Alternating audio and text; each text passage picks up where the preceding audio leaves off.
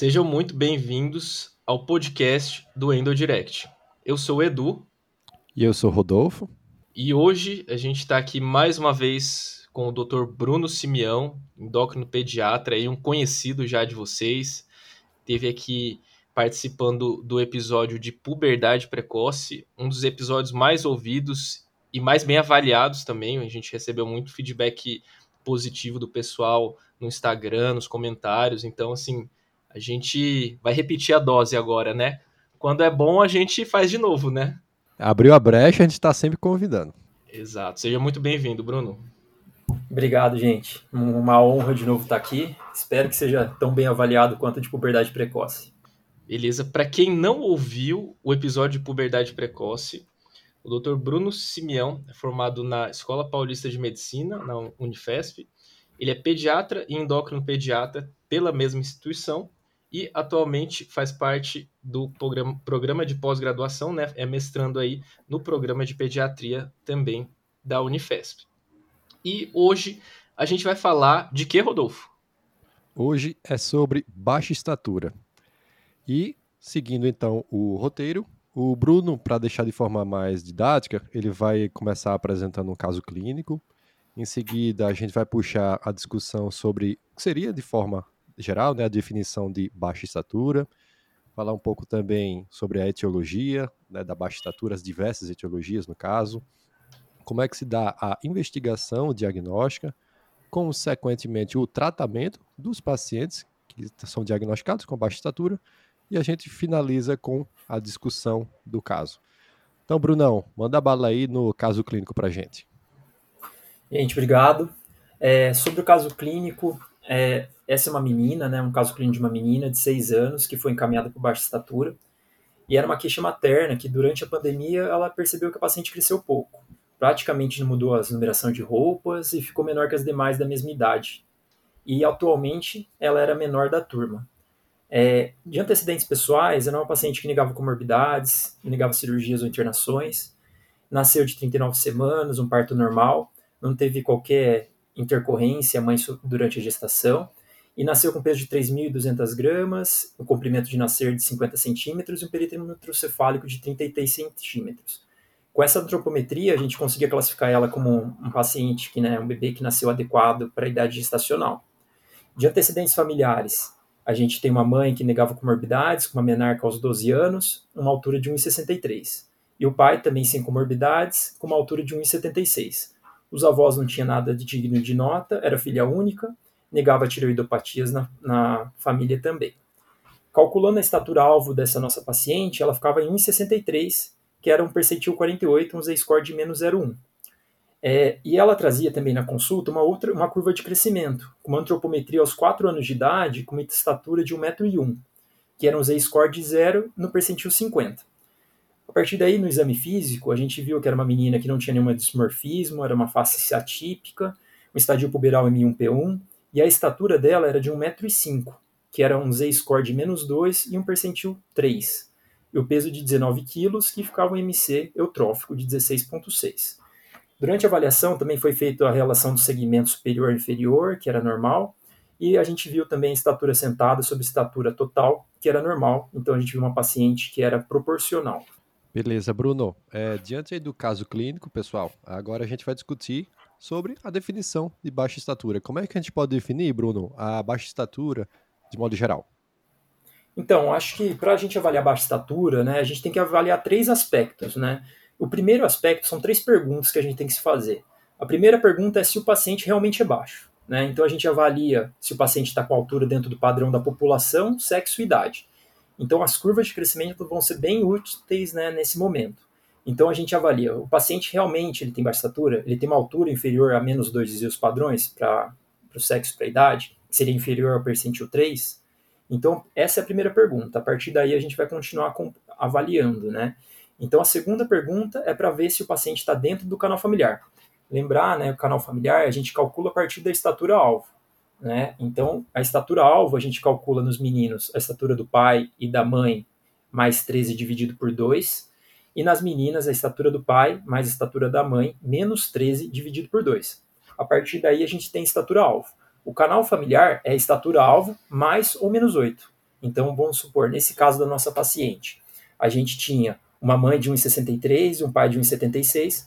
Quando a gente soma e divide e subtrai 13 e divide por 2, dá uma estatura alvo de 1,63. Então, o canal familiar dessa paciente ficava entre 1,71 e 1,55. Quando a gente coloca no gráfico, a gente vê que essa menina fica abaixo do canal familiar. Então, isso é mais um, um, mais um sinal de alerta. Então, primeiro a gente avalia a altura se é realmente baixo, o segundo a gente avalia se ela está abaixo do canal familiar, que isso pode ser sinal de alguma doença subjacente.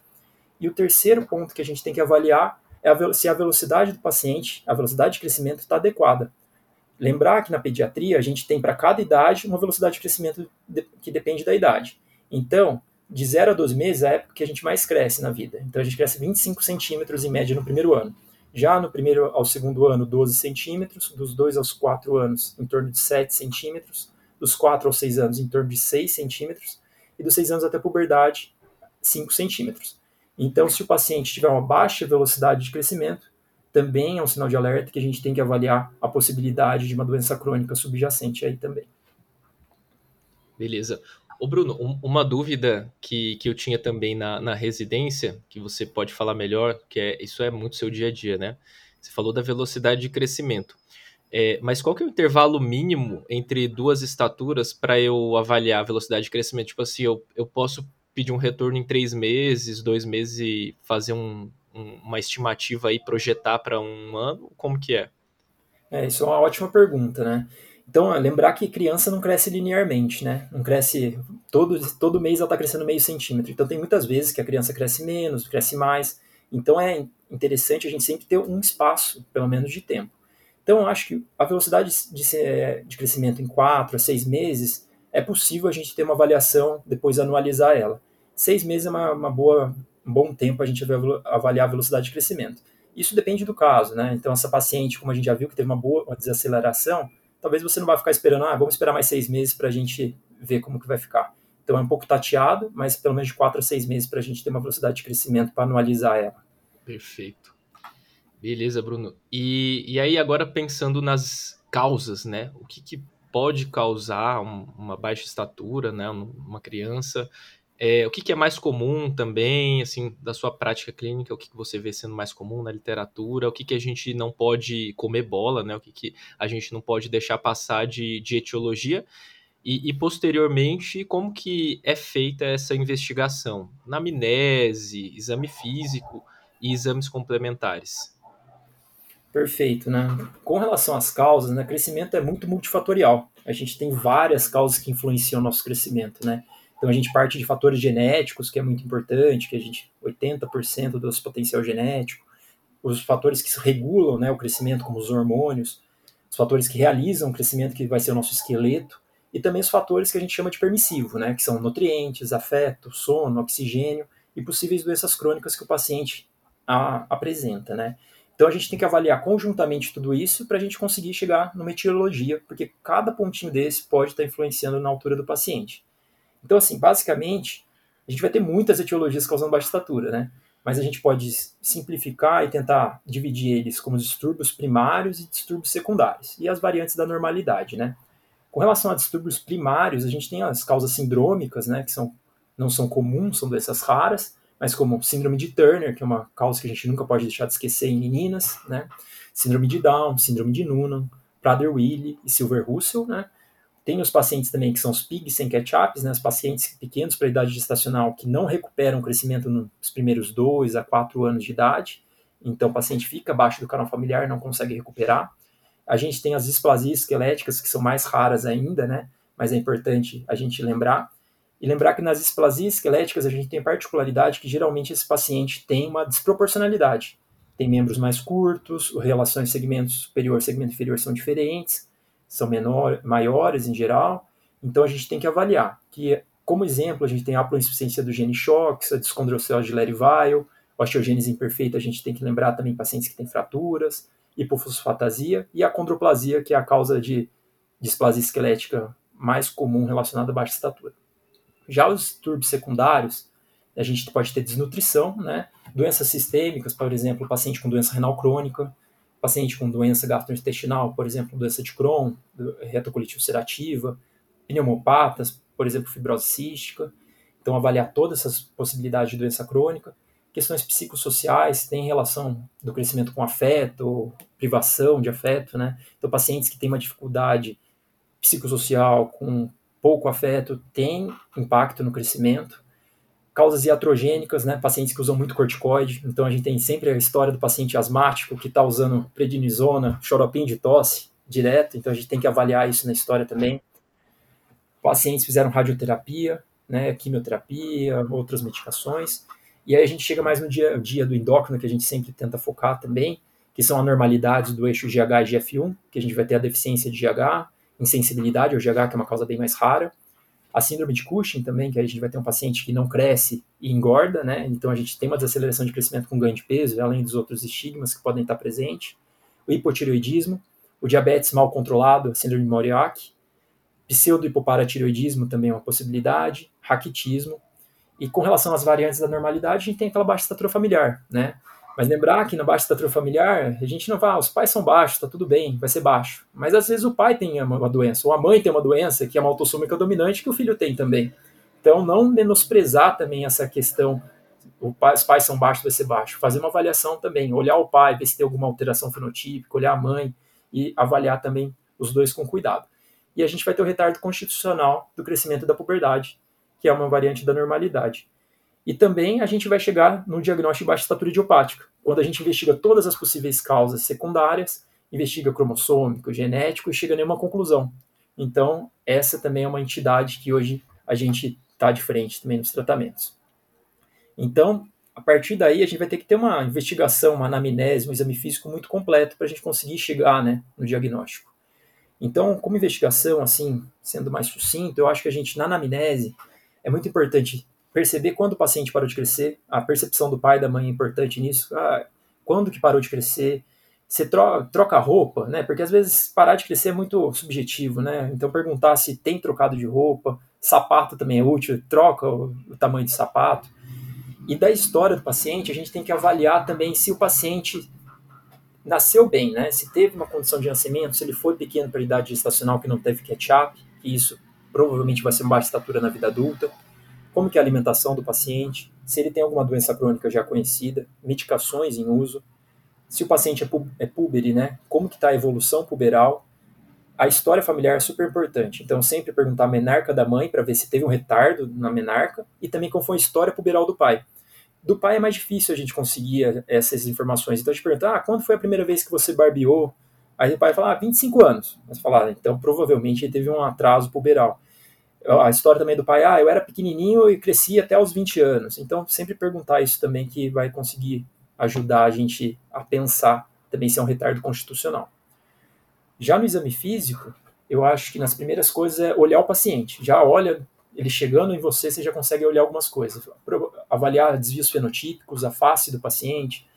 A gente olha lá, tem hipertelorismo ocular, como que é a implantação do cabelo, a implantação das orelhas, as formas da orelha. Avaliar tamanho de mãos e pés é importante. Os membros dele, tem algum encurtamento? É um encurtamento rizomélico, mesomélico, acromélico. Rizomélico é quando mais né, húmero e fêmur, que é mais da raiz, né? Mesomélico ali, rádio e, e ulna, tíbia e fíbula e acromélico são das extremidades. E o dismorfismo que a gente fica de olho, né? Hipertelorismo ocular, como eu falei, implantação de cabelo, implantação de orelhas e formas, hipertelorismo mamário, sempre olhar cúbitos valgos, né, que é aquela angulação entre o braço e o tronco. A deformidade de Madelung é muito importante a gente olhar. E se tem pescoço alado também nos pacientes é importante. A partir daí também a gente avalia a proporcionalidade né, da baixa estatura, então, como que a gente avalia a proporcionalidade? A gente pode ter as medidas dos segmentos, né, segmento superior e inferior, da síntese pública ao chão, da síntese pública à cabeça, ou estatura sentado sobre a estatura total, que aí a gente consegue medir o tronco, né? Quando a gente põe o paciente sentado, a gente mede o tronco e depois faz a relação sobre a altura total. Então a gente consegue ver se o tronco é aumentado ou diminuído com relação aos membros. E avaliar a tireoide na palpação é muito importante, porque às vezes a gente está de, de frente com um paciente com hipotireoidismo já com bócio, que a gente consegue avaliar. E claro, né, antropometria, estatura e a velocidade de crescimento a gente vai avaliar também nesse paciente. Beleza. O, o, Bruno, só uma, uma coisa que acho que é, é, um, é um detalhe meio pode, pode parecer meio besta, mas acho que muita gente não sabe fazer isso adequadamente, né? Me conta aí, Bruno, qual que é o jeito correto de você avaliar a estatura de um paciente? Então, isso é importante, né? Pulei essa parte, mas tecnicamente a gente tenta medir os pacientes até os dois anos, deitado, né? E depois a gente começa a medir os pacientes em pé. Deitado a gente põe o pacientinho deitado, sempre medir ele cabeça bem estabelecida, o pai segura a cabecinha para ficar bem retinho, e o pé, tomar cuidado para ele não ficar empurrando, para a gente ter uma superestimar nossa altura também. A partir dos dois anos a gente consegue medir em pé, teoricamente, mas muitas vezes na prática clínica a gente vai estar com aquelas balanças normais, né? Aquela balança que a gente tem nos hospitais, que é mede a partir de um metro. Então, às vezes, a gente continua medindo o paciente deitado depois dos dois anos, que não é o ideal. Mas em pé, quando a gente mede o paciente encostadinho, calcanhar, as pés juntos, calcanhar é, no chão, encostado numa régua, tá? Que é, tem, tem uns. A gente endocrinopediatra usa umas específicas para medir, e a 90 graus a orelha, né, com o chão, assim, a gente conseguir ver o plano de Frankfurt, assim, bem adequado. Então, é uma técnica também, lembrar que às vezes é importante acompanhar um pouquinho a velocidade de crescimento, porque tem uma variabilidade interobservador ali da estatura, principalmente quando a gente muda de deitado para em pé. Então, tem que ter esses cuidados na hora de medir mesmo. Beleza, Bruno. Duas perguntas, é, só voltar um pouquinho com relação ainda às etiologias, antes de a gente passar para a avaliação complementar. É, de modo geral, você tem visto ainda na sua prática, ou se é comum descrição ainda na literatura, de baixa estatura por desnutrição ainda no dia a dia, que a gente fica, sabe que era muito mais comum no passado, mas ainda assim é presente hoje esse tipo de baixa estatura? Então, Rodolfo, eu acho que desnutrição, quando a gente via antes, a gente não, né? Nunca vi, né? Mas marasmo, quachocor, isso não, não é comum, né? Mas hoje a gente vive com uma desnutrição qualitativa, né, dos alimentos. Então, muitas vezes a gente está à frente de pacientes muito seletivos, que comem poucos nutrientes, que realmente, qualitativamente, isso deixa a desejar muito. E isso pode impactar né, na baixa estatura. Então, hoje a gente vê qualitativamente, quantitativo às vezes até exagerado, mas qualitativo deixa a desejar muito. Então, hoje a gente tem um excesso de industrializados, né, ultraprocessados, que a gente acaba tendo até mais casos de obesidade, né? Então, qualitativamente, isso também pode é, ocasionar baixa estatura, mas não daquela forma clássica de livro, né? De que a gente vê com a Chocor marasmo. Boa, beleza. E a outra pergunta é também com relação às etiologias, do, das causas endócrinas, qual a mais comum? Então, das causas endócrinas, a gente vê mais de DGH, né, deficiência de GH e hipotireoidismo, né? A gente, síndrome de Cushing é muito raro, né? Graças a Deus na pediatria a gente não consegue, não encontra tanto. O DM mal controlado também. Pseudohipoparatireoidismo muito raro também, né? Que tem alguns estigmas que a gente vai ficar de olho, né? Baixa estatura com obesidade, uma face mais em lua cheia, malformações de mãos e pés, né? Com quarto, quinto metacarpos curtos. Mas, assim, os mais de consultório seria o hipotireoidismo e a deficiência de GH. Boa, fechou, beleza. Agora sim, partindo então para investigação complementar, Brunão. Quais seriam os principais exames que o endócrino pediatra tem que lançar mão nessa investigação? Então, lembrar quem que a gente vai investigar, né? Então a gente vai investigar esses pacientes que estão abaixo, né, do, do, da curva, né? Estão abaixo de menos 2 desvios padrões, sobretudo se estiver abaixo de menos 2,5 desvios padrões, paciente que tem baixa velocidade de crescimento, que tem algum sintoma ou sinal de alguma doença específica, endócrina ou genética. Quando a predição de estatura está abaixo do canal familiar, então a gente vai começar a investigar esses pacientes.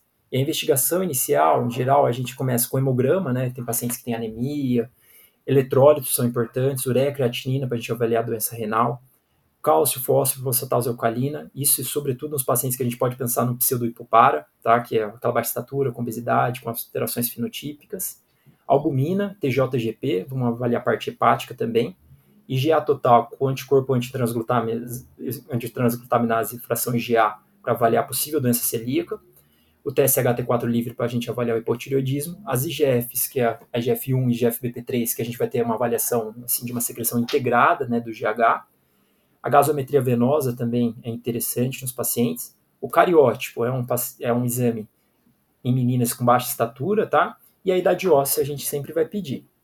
Claro que nesses exames a gente tem algumas particularidades, né? No cariótipo, a gente sempre vê em baixa estatura de meninas com baixa estatura não explicável, né?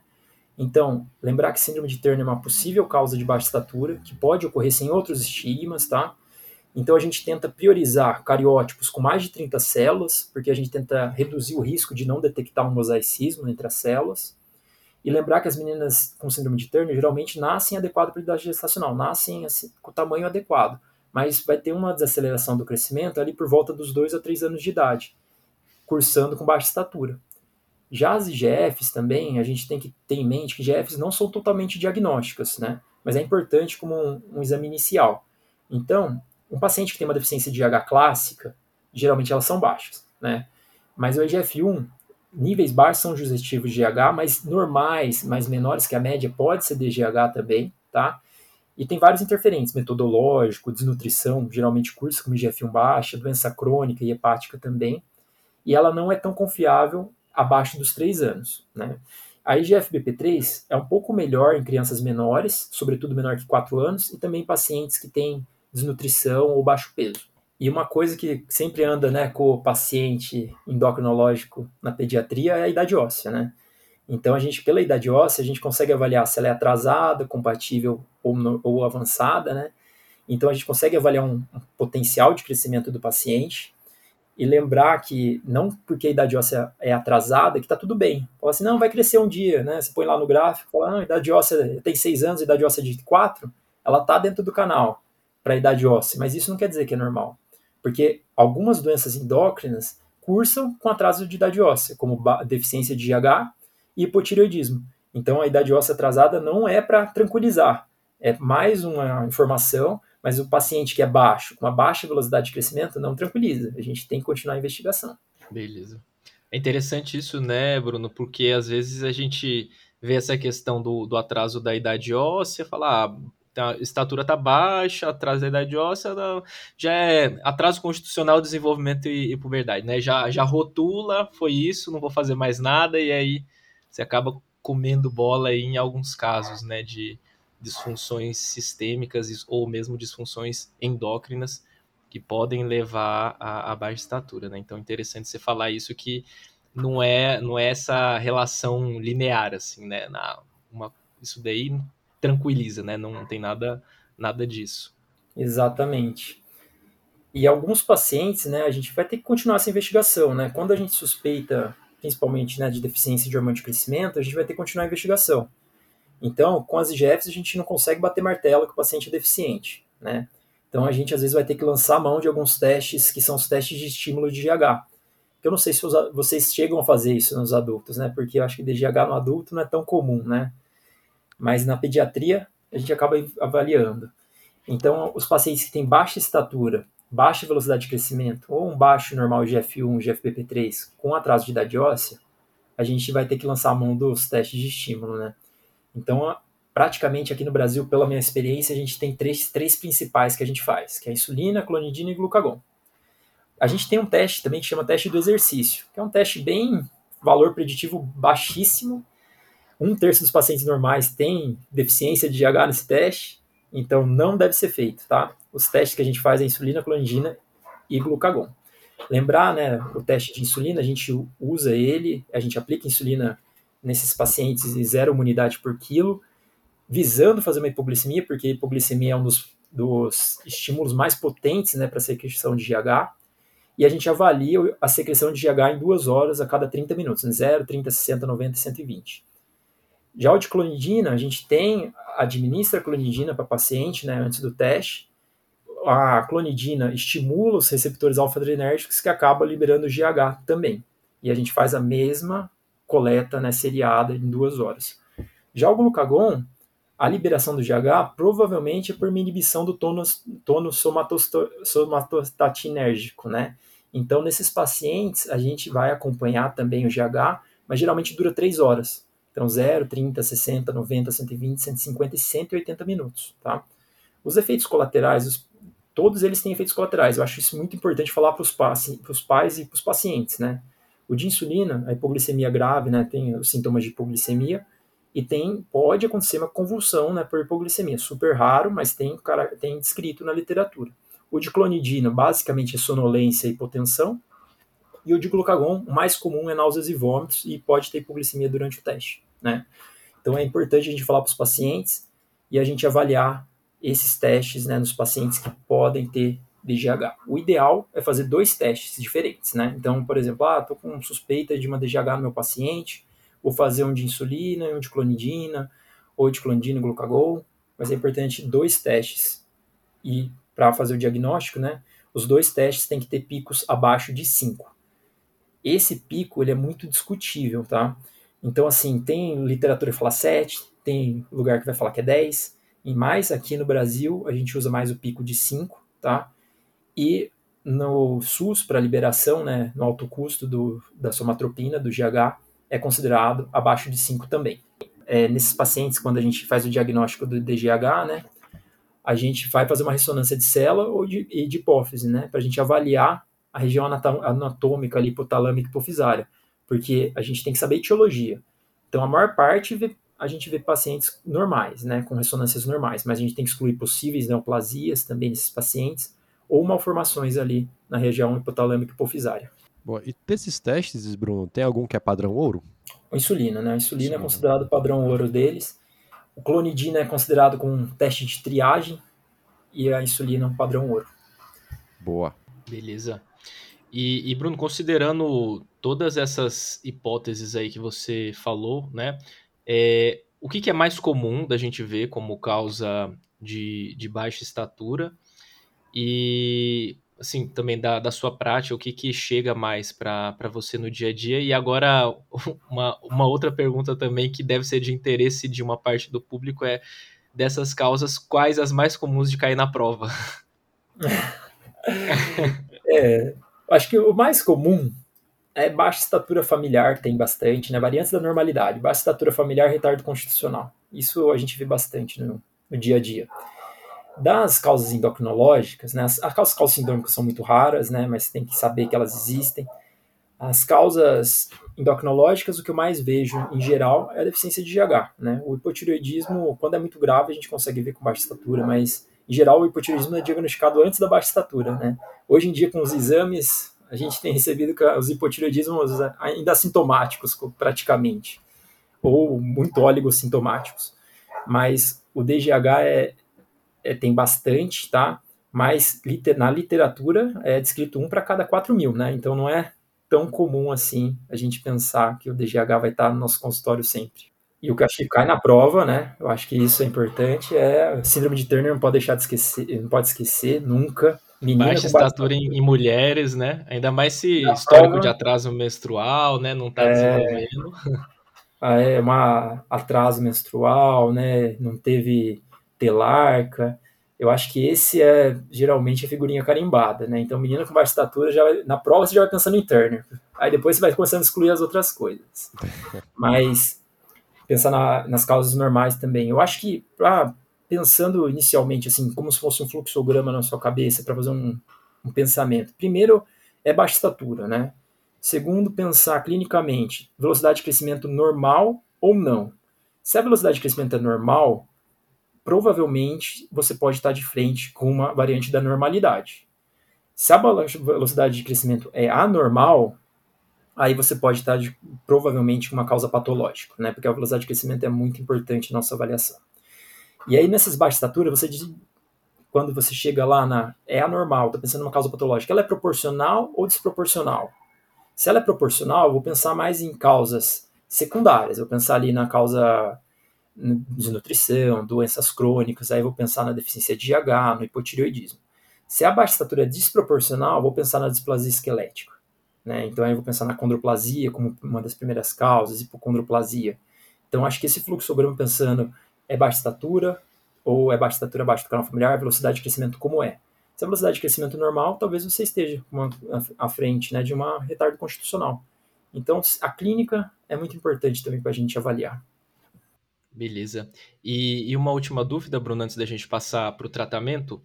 É, às vezes, eu, né, quando a gente passa aí com, com vocês no, na endocrinopediatria, eu via alguns pacientes também nascidos pré-termo, né? E aí esses pacientes eles acabam também ficando às vezes abaixo ali, né, do, do canal familiar, percentis muito baixo também.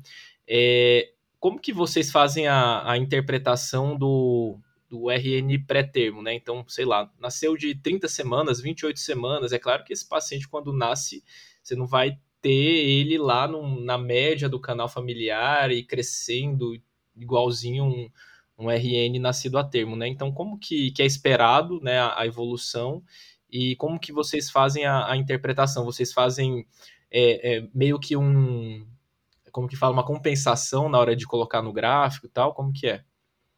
Sim, é, isso é uma boa pergunta, né? Quando é pré-termo, a gente sempre, até os dois anos de idade, a gente avalia pela idade corrigida. Então, o paciente, ele pré-termo de 32 semanas, ele vai fazer, vai nascer daqui dois meses, né? Então, a gente vai pensar em 32 semanas, quando ele fizer dois meses, eu começo a pôr ele ali no gráfico, né? Então, com dois meses, geralmente o que eu faço? Ponho no gráfico lá, dois meses, é, o paciente de 32 semanas. Dois meses eu faço uma bolinha, vejo onde ele está. E aí eu sempre coloco também a idade corrigida, né? Então, com dois meses, 32 semanas, ele tem zero de idade corrigida. A gente põe ele no gráfico para ver como ele vai crescer, porque a gente tem que considerar essa variação. E até os dois anos de idade, você vai usar idade corrigida para levar em conta seus pensamentos, né? E é esperado que esses pacientes, tanto pré-termos quanto PIGs, eles tenham um catch-up e cheguem dentro do canal ali por volta dos 2 a 4 anos. Então, não se emocionar muito com paciente pré-termo usando idade cronológica, né? Então, sempre usar a idade corrigida. E nesse pré-termo também avaliar se ele nasceu AIG ou nasceu PIG, né? Isso a gente usa geralmente abaixo de 32 semanas uma curva que chama Fenton, para ver se ele foi AIG ou PIG ou GIG. E acima de 32 semanas a gente tem um site que chama Intergrowth 21, que a gente coloca lá quantas semanas nasceu e quantas semanas e dias nasceu, o peso de nascimento, a estatura, o comprimento ao nascimento e o perímetro cefálico. Aí você consegue ver se ele foi PIG ou não. Mas uma coisa que também eu acho que é importante da gente falar sobre PIG ou não, é que PIG, a definição pela ginecologia, quando a gente sai da faculdade, a gente sai com PIG da ginecologia P10. O PIG da endocrinologia é P3, então é Z-score menos 2. Então, na, na, na gineco, na obstetrícia, eles pensam que, é, eles, pelos estudos, veem que pacientes que nasceram abaixo do P10 têm mais desfecho ruim se não for acompanhado, ou às vezes não é, até adiantar um pouco o parto. Então, eles usam o P10 como corte. Mas quando a gente vai ver o PIG na endocrinologia, a gente tem que ver se ele foi abaixo de Z-score menos 2, para considerar ele PIG de verdade. Beleza, agora então partindo para o penúltimo tópico, seria o tratamento, né? Como é que a gente vai fazer, uma vez que a gente já deu o diagnóstico de baixa estatura, Bruno, como é que a gente vai fazer o tratamento, que basicamente vai depender muito da etiologia, né? Perfeito. Assim, o tratamento é, depende da etiologia. Então, cada tratamento, cada etiologia vai pensar numa coisa, né? Se então for, a gente está pensando mais nas endocrinopatias aqui, né? A gente está à frente de um hipotireoidismo, reposição é levotiroxina. Não tem segredo. Então, eu acho que que surge muita dúvida também é o uso do hormônio de crescimento, né? Então, a gente tem várias indicações do uso do hormônio de crescimento nos pacientes com baixa estatura. Então, em 1985 foi licenciado para deficiência de hormônio de crescimento. Mas o, o GH, né, ele pode ser usado para várias outras causas. Então, doença renal crônica, síndrome de Turner, síndrome de Prader-Willi, o PIG que não teve catch-up, né? A baixa estatura idiopática também foi licenciado para o uso do hormônio de crescimento. A deficiência do gene SHOX e a síndrome de Noonan também se beneficiam do uso do GH, né? Então vai depender da doença, né, pensando nessas, e a, e a dose também depende da etiologia, né? Então quando a gente pensa assim, um paciente deficiente de hormônio de crescimento, a gente usa geralmente 0,1 unidade quilo dia. Já pacientes, pacientes com síndrome de Prader-Willi, a gente usa geralmente 0, começa com 0,5 mg metro quadrado, depois para 1 mg metro quadrado, e aí, pacientes com doença renal crônica, síndrome de Turner, baixa estatura idiopática, pacientes PIG, choques e Noonan, a gente geralmente usa uma dose supra um pouco maior, né, que é 0,15 unidades quilo dia. Isso acontece porque esses pacientes não são deficientes, né? Então, assim, eles não precisam da dose fisiológica. Então, eles, alguns deles a gente considera ter até uma resistência um pouquinho ao hormônio de crescimento. Então, a gente usa uma dose um pouco maior. Mas eles, em geral, têm uma boa resposta, tá? Mas são indicações também dessa, desse uso do GH. E lembrar que no SUS, né, a gente é licenciado para o uso, né, liberado para deficiência de hormônio de crescimento e para síndrome de Turner. As outras demais etiologias não é liberado. E com relação à posologia, né, lembrar que subcutânea diária e o armazenamento da somatropina é sempre refrigerado, né, de 2 a 8 graus. Só tem uma marca, né, acho que é a Novo, né, eles têm uma que pode ficar fora da refrigeração por 15 dias. Beleza, Bruno. E em relação mais recentemente, né, foi a gente teve aí a aprovação de, de uma formulação semanal, né, do, do GH. E comenta um pouquinho aí sobre, sobre essas formulações semanais, assim, elas são realmente não inferiores ao, ao GH diário? É, existe alguma limitação em relação a, a essas de uso semanal? Como que é? É, isso é uma ótima pergunta e talvez um tema de prova aí, né? Vamos, quem sabe pode ser uma coisa que cai aí. Então, o GH semanal, tudo na, na vida a gente tenta melhorar a adesão do paciente, né? Na puberdade a gente conversou que a gente teve as, as, as medicações com mais duração também, semestral, e o GH está seguindo o mesmo caminho. Então, agora a gente tem o GH semanal, né? Então, a gente pensando aí, a gente consegue reduzir sete vezes, né, praticamente, as aplicações. Então, tem várias empresas que estão é, formulando GH semanal já. É, eles tiveram estudos né, que mostraram não inferioridade ao GH diário, não mostrou anticorpo neutralizante importante, então mostrou que tem uma resposta igual ao tratamento. Algumas diferenças é que agora essas formulações são só liberadas para deficiência de GH, né? Então não são liberadas para baixa estatura idiopática, para as outras causas. Mas no estudo da eles consideraram deficiência de GH, como foi feito nos Estados Unidos, abaixo de pico abaixo de 10. Então tem essa essa diferença aí. Aqui a gente sempre está tá. falando de pico abaixo de 5. É, o, o, uso deles, né? O, a gente tem dois principais agora, que são a somatogrona, né, que é pela Pfizer, somatogron, a, soma, a somapacitana pela Novo Nordisk, a, o da Novo, a Sogro, o Sogroia, né, tá a partir de dois anos, e o somatogron a partir de três anos.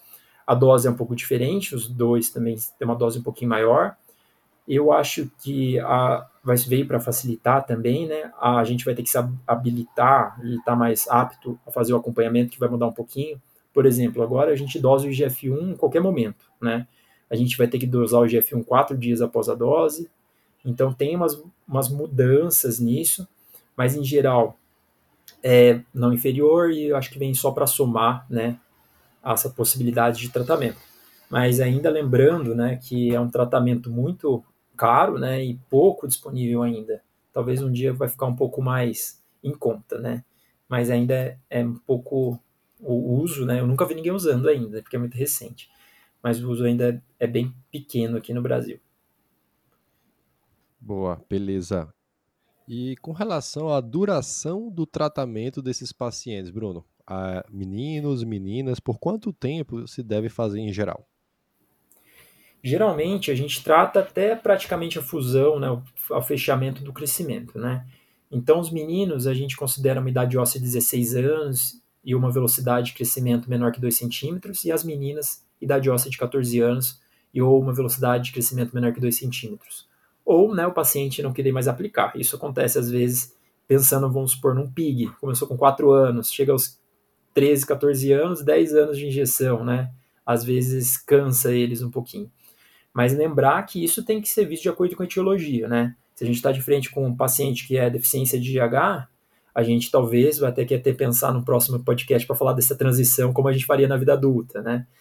Então, esses pacientes merecem talvez continuar com a dose, talvez mudar para uma dose é, de manutenção, né? Então, vai depender da, da etiologia, mas pacientes que a gente vê, geralmente a gente usa esses cortes que eu comentei acima também. E por último, Bruno, é, em relação a agora falando um pouquinho especificamente sobre a acondroplasia, né? Existe algum tratamento? A gente tem alguma opção de, de medicação diferente nesses casos? Dá para usar GH mesmo? Como que é? Pessoal que vai fazer prova, fiquem atentos. É, eu acho que esse não pode ser um tema, né? Vamos, vamos ver se vai cair. Mas lembrar, né? A condroplasia, a gente tem uma mutação genética que é no receptor, né, o FGFR3, é uma mutação ativadora. Essa ativação desse gene, desse, tipo, desculpa, desse receptor, né, acaba tendo uma inibição do crescimento e proliferação endocondral, que leva a uma baixa velocidade de crescimento. e também essa baixa estatura desproporcionada com esse encurtamento rizomélico, né? Então, paciente que tem membros curtos e o tronco relativamente normal. Então, é, durante os, os, estudos foi visto que uma medicação chamada vosoritide, que é um análogo do peptídeo natriurético tipo C, ele é capaz de aumentar o crescimento nesses pacientes. Então, ele tem mostrado um ganho importante de altura com quase uma normalização né, com relação à idade. Então, é, atualmente, o tratamento já pode acontecer né, a partir dos seis meses, é subcutâneo, é diário e leva esse aumento de velocidade de crescimento.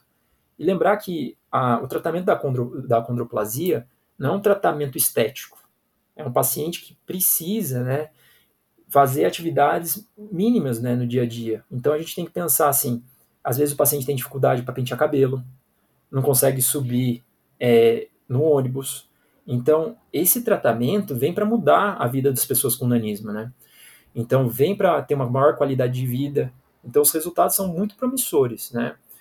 Então, é uma medicação ainda que a gente não tem no SUS, uma medicação que geralmente está sendo judicializada, né? Um tratamento ainda muito caro, mas tem algum... Eu, eu vi outro dia num site né, de pessoas com nanismo que tem em torno de 40 pacientes tratando aqui no Brasil já. Oh, legal. Então, é legal, que é uma coisa que vai mudar a vida das pessoas. Então, cada vez a gente está tendo um pouquinho mais de, de arsenal aí para ajudar as crianças com baixa estatura. E o GH, né, é bom lembrar, o GH não tem efeito sobre a condroplasia, né? Não é licenciado para isso, o único lugar que é licenciado é no Japão, mas pode mostra os estudos que tem uma aceleração de crescimento pequena no primeiro ano que não é sustentada e não mostra grandes resultados. Então essa medicação realmente é um é uma nova nova ajuda para os pacientes com baixa estatura causada pela condroplasia. Não, muito bom. Perfeito. Então, depois que a gente passeou por todo o manejo do, do paciente com a baixa estatura, vamos voltar para o caso clínico. Brilha aí, Brunão. Foi feito então nessa paciente. Então, beleza, ó, vamos lá. Então, lembrando, né, uma paciente que com 4 anos de idade já tinha uma altura completamente normal, dentro do padrão, no percentil próximo ao percentil 50, que era o alvo da família, mas a gente teve uma desaceleração importante do crescimento e dois anos após, ela caiu cresceu só 4 é, centímetros em dois anos. Então é 2 centímetros por ano de velocidade de crescimento, muito abaixo do esperado. Então, ela caiu do percentil 3 para o percentil, percentil, 3, percentil 50 para o percentil 3. Então, a gente tem todos os sinais de alerta: baixa estatura, baixa velocidade de crescimento e abaixo do canal familiar. Então, nessa paciente, a gente investigou todas as possibilidades diagnósticas, né? não tinha nenhuma alteração é, hematológica, função renal, hepático, gasometria venosa, doença celíaca. Tinha um raio-x de idade óssea atrasada com 4 anos, que se a gente for no normal, colocar no gráfico 4 anos, ela vai estar no percentil 50. Então, lembrar que idade óssea não tranquiliza muito a gente, tá? E a gente viu que da parte endócrina tinha um TSH-T4 livre normal, fez um cariótipo de 30 células com 46xx, normal. O IGF-1 e IGF-1BP3 eram normais, mas para o limite inferior. E aí esse paciente entrava né, nos nossos critérios para fazer resto, os testes de estímulo de GH. O teste de clonidina, ela fez um pico de 2,79 aos 60 minutos, e o de insulina, ela fez uma hipoglicemia de 22 miligramas por decilitro. Lembrar que precisa fazer hipoglicemia no teste para ele ser validado e o pico dela foi de 1,59 também aos 60 minutos. Então, tudo isso fez a gente fazer o diagnóstico de deficiência de hormônio de crescimento. Foi feita uma ressonância de hipófise que era completamente normal, e a gente começou o tratamento de com hormônio de crescimento na dose preconizada de 0,1 unidade quilo dia. O paciente teve uma ótima resposta com boa velocidade de crescimento no primeiro ano, de 10 centímetros. Então, ao final do primeiro ano de tratamento, ela já tinha 1,15. Né? Então, ela subiu do Z-score menos 2 de estatura para menos 1,22. Então, foi uma bom. excelente resposta. Então, a gente vê essa velocidade mesmo de crescimento nos pacientes com DGH.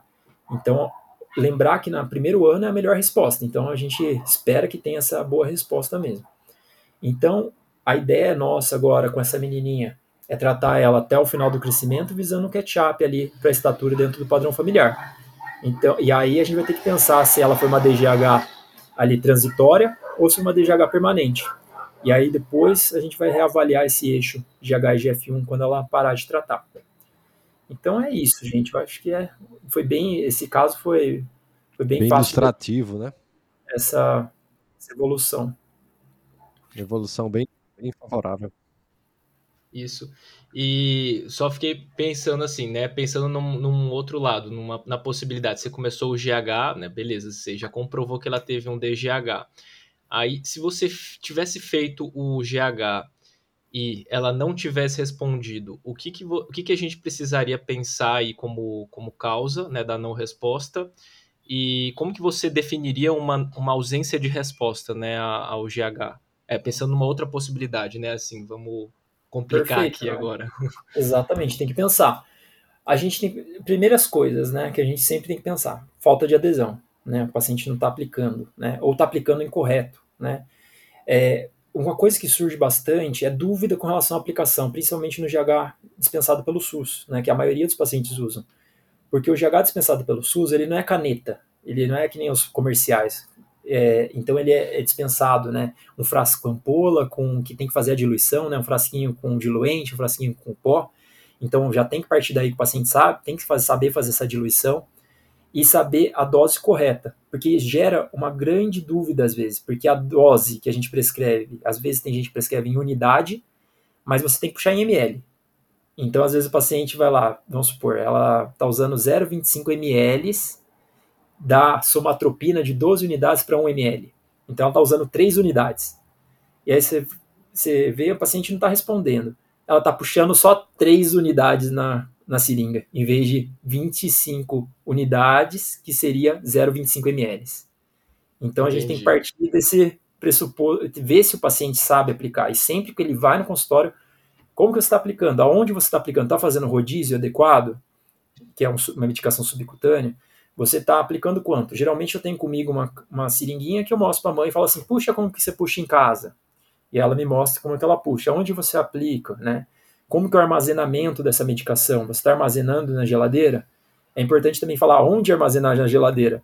Não armazenar na porta, porque fica abrindo, mudando temperatura. Geralmente armazenar ali em cima da bandeja de legumes, ali mais no fundinho, que é uma temperatura mais, mais estável. É, então, tudo isso faz diferença na, na nossa avaliação.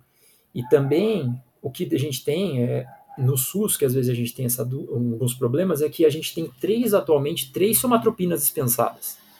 Então a gente tem a 12 que, unidades que diluem 1, a 12 unidades que diluem 2, a 4 unidades que diluem 1.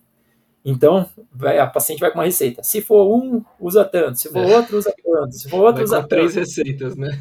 Então, assim, já imagina a dúvida que cria.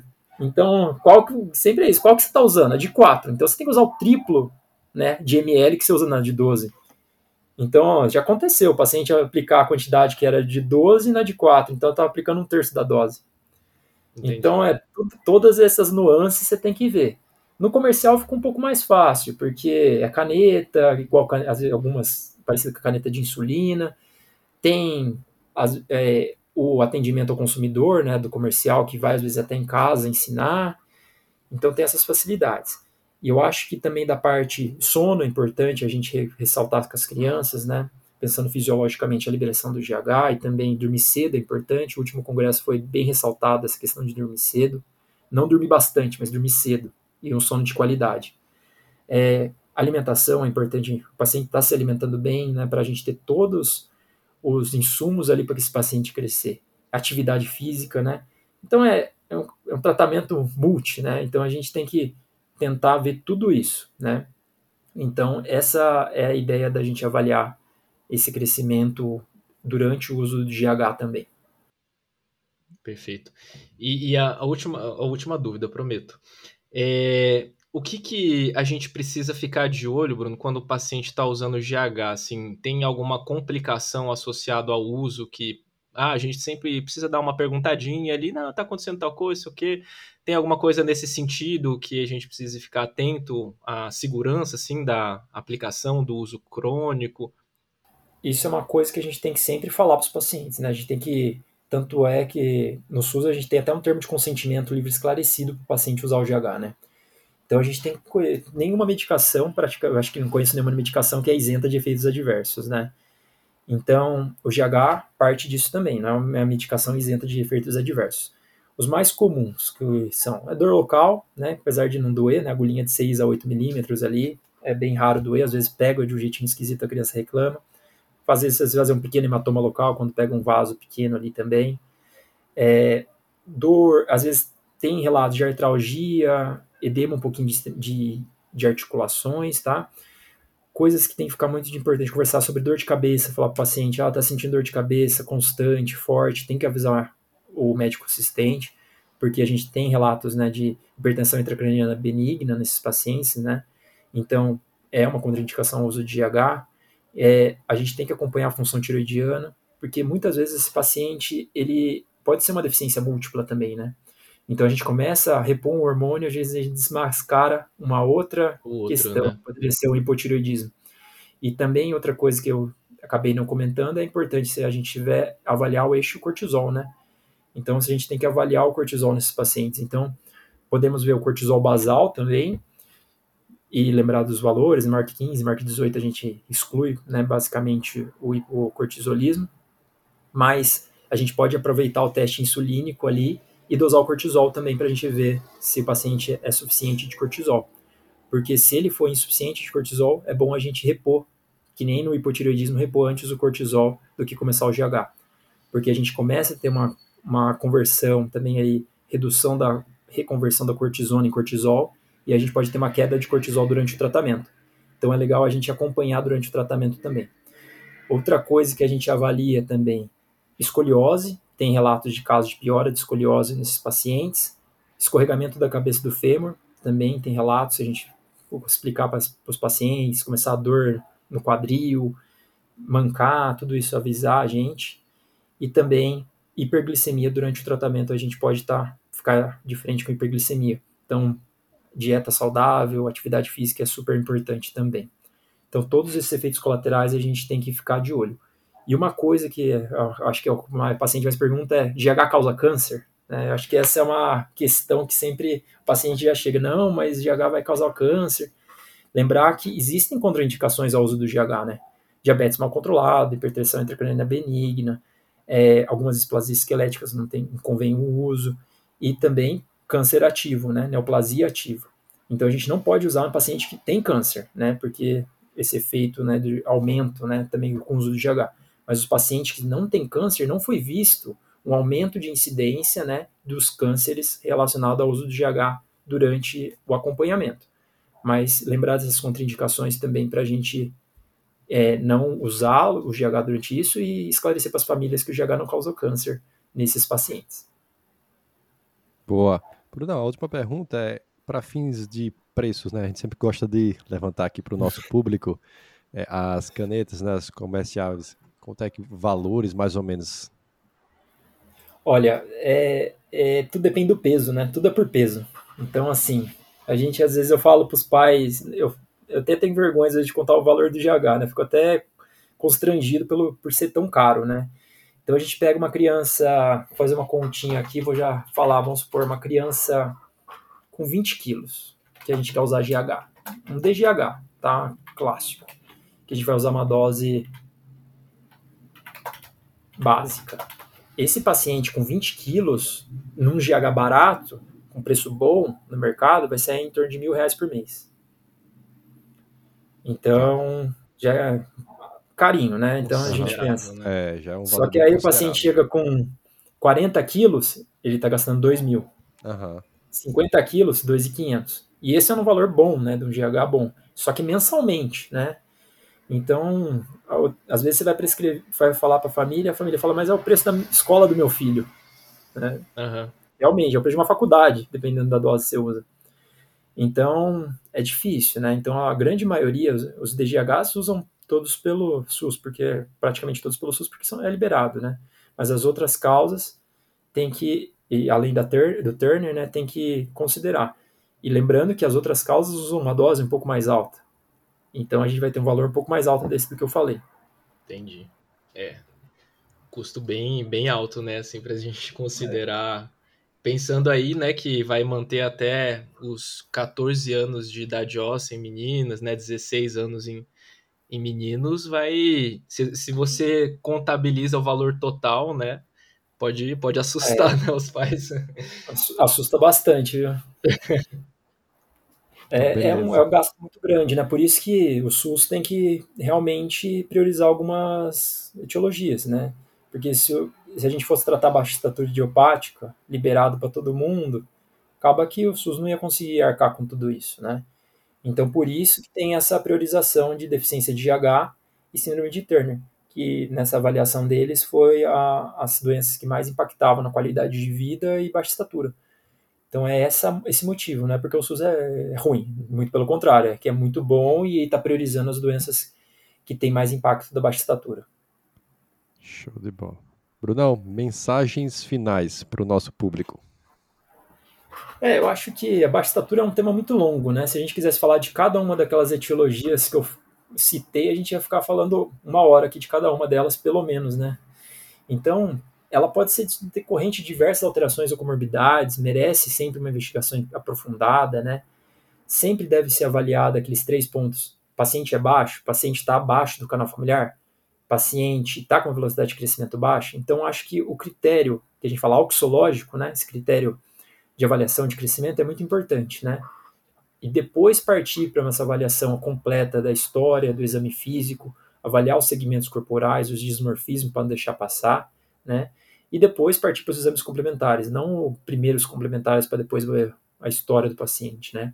E a partir daí você conseguir indicar um, um teste de hormônio de crescimento, ou indicar uma é, cariótipo nas meninas, ou indicar um teste genético, um teste molecular para diagnosticar, por exemplo, síndrome de Noonan. Então, tem que ser bem individualizada essa avaliação, e o tratamento né, é de acordo com a causa, né? Então, paciente vai ter paciente com baixa estatura que é um retardo constitucional que não vai precisar de tratamento. Mas vai ter o paciente com DGH também nesse, nesse grupo, o paciente, a paciente com síndrome de Turner, a paciente, ou paciente com a, a paciente ou a paciente com a condroplasia. Então, é bem individualizado e essa avaliação tem que ser bem cuidadosa. Excelente, boa. Muito boa discussão, viu? Em uma horinha aqui a galera sai craque em baixa estatura, né? Mais didático do que isso, impossível. Beleza. E só lembrar o pessoal que a nossa mentoria, né, o nosso curso preparatório para o título de especialista em endocrinologia, as inscrições estão abertas, as vagas limitadas, né, as últimas vagas aí para o nosso curso preparatório. O Bruno Simeão é o nosso professor de endocrinopediatria, vai coordenar o módulo de endocrinopediatria. Então, pessoal, não percam. Então, esse é o nível aqui. Esse daqui foi o aperitivo, né? Mais ou menos nesse, nesse grau aqui a, a discussão. Discussões muito, muito boas. Então, só agradecer aí ao, ao Bruno pela participação.